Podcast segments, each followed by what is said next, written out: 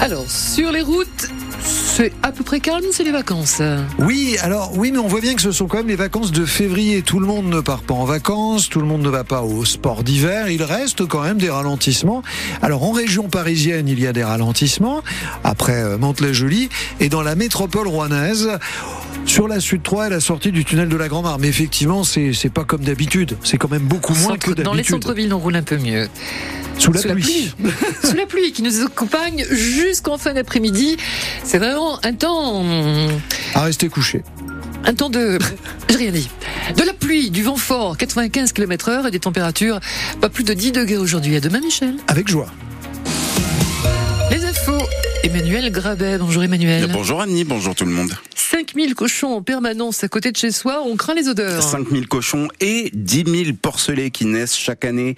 Le projet de ferme-usine porcine de Bréauté dans le pays de Caux fait sérieusement plisser le nez des voisins. La ferme du Hertelet veut doubler sa capacité de production dans les années à venir. Crainte pour l'odeur, mais aussi pour l'eau potable, les nappes phréatiques, car ça va consommer beaucoup plus et risquer de polluer. C'est ce que redoute le collectif au bien commun du canton de Fécamp. Jean-Luc Dron en est le président. Dans le pays de Caux, le sol est de nature karstique, le, calcaire en fait, et présente des failles et des risques d'infiltration rapide de l'eau, et euh, on, perd la qualité de filtration euh, des terres, et l'eau rejoint euh, rapidement la sans être filtrée. Toute expansion d'élevage l'élevage intensif en particulier, est associé à l'extension d'un plan d'épandage.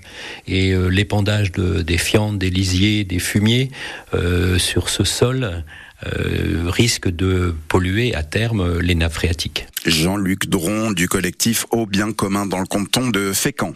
Le président du Rassemblement National, Jordan Bardella, était dans les allées du Salon de l'Agriculture hier pour dénoncer la politique agricole européenne et celle du gouvernement, visite qui s'est déroulée dans le calme. Mais attention à la poudre aux yeux et aux mensonges, a dit le Premier ministre Gabriel Attal, qui était l'invité surprise du dîner anniversaire pour les 60 ans du Salon. Aujourd'hui, c'est Éric Ciotti, le patron des Républicains, qui est attendu. Quatre skieurs sont morts dans le massif du Sancy en Auvergne. Ils évoluaient en hors-piste avec un groupe dans, le Puy de Dôme au Mont d'Or. Sept skieurs ont été ensevelis, trois ont été retrouvés vivants. Un groupe expérimenté et bien équipé selon la préfecture alors qu'il est tombé 50 cm de neige en quatre jours dans ce secteur. Une nouvelle plainte contre Gérard Depardieu déposée en fin de semaine dernière est révélée par nos confrères de Mediapart. C'est une décoratrice qui s'est décidée à signaler les faits à la justice. Elle l'accuse d'agression sexuelle sur un tournage de film il y a trois ans. Le dépôt de plainte à distance généralisé progressivement à partir d'aujourd'hui et d'ici cet automne. Après une expérimentation menée depuis l'an dernier dans les Yvelines et dans la Sarthe, généralisation pour les faits de violence, de vol ou d'escroquerie, on pourra prendre rendez-vous en ligne pour euh, déposer plainte par visioconférence avec un agent. C'est le parcours sup des étudiants en fin de licence à la fac. La plateforme Mon Master ouvre aujourd'hui destiné à celles et ceux qui souhaitent poursuivre au-delà de la troisième année d'études après le bac. Les inscriptions sont ouvertes jusqu'au 24 mars. La métropole de Rouen planche en ce moment sur sa politique d'urbanisme pour les 25 prochaines années. Elle définit en ce moment le PLUI, le plan local d'urbanisme intercommunal, où se développer, comment et à quel rythme, tout en tenant compte du changement climatique?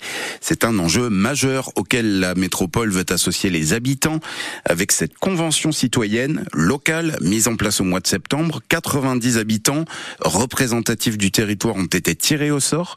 Sylvie Nick Croisa est la vice-présidente de la métropole en charge de la démocratie participative.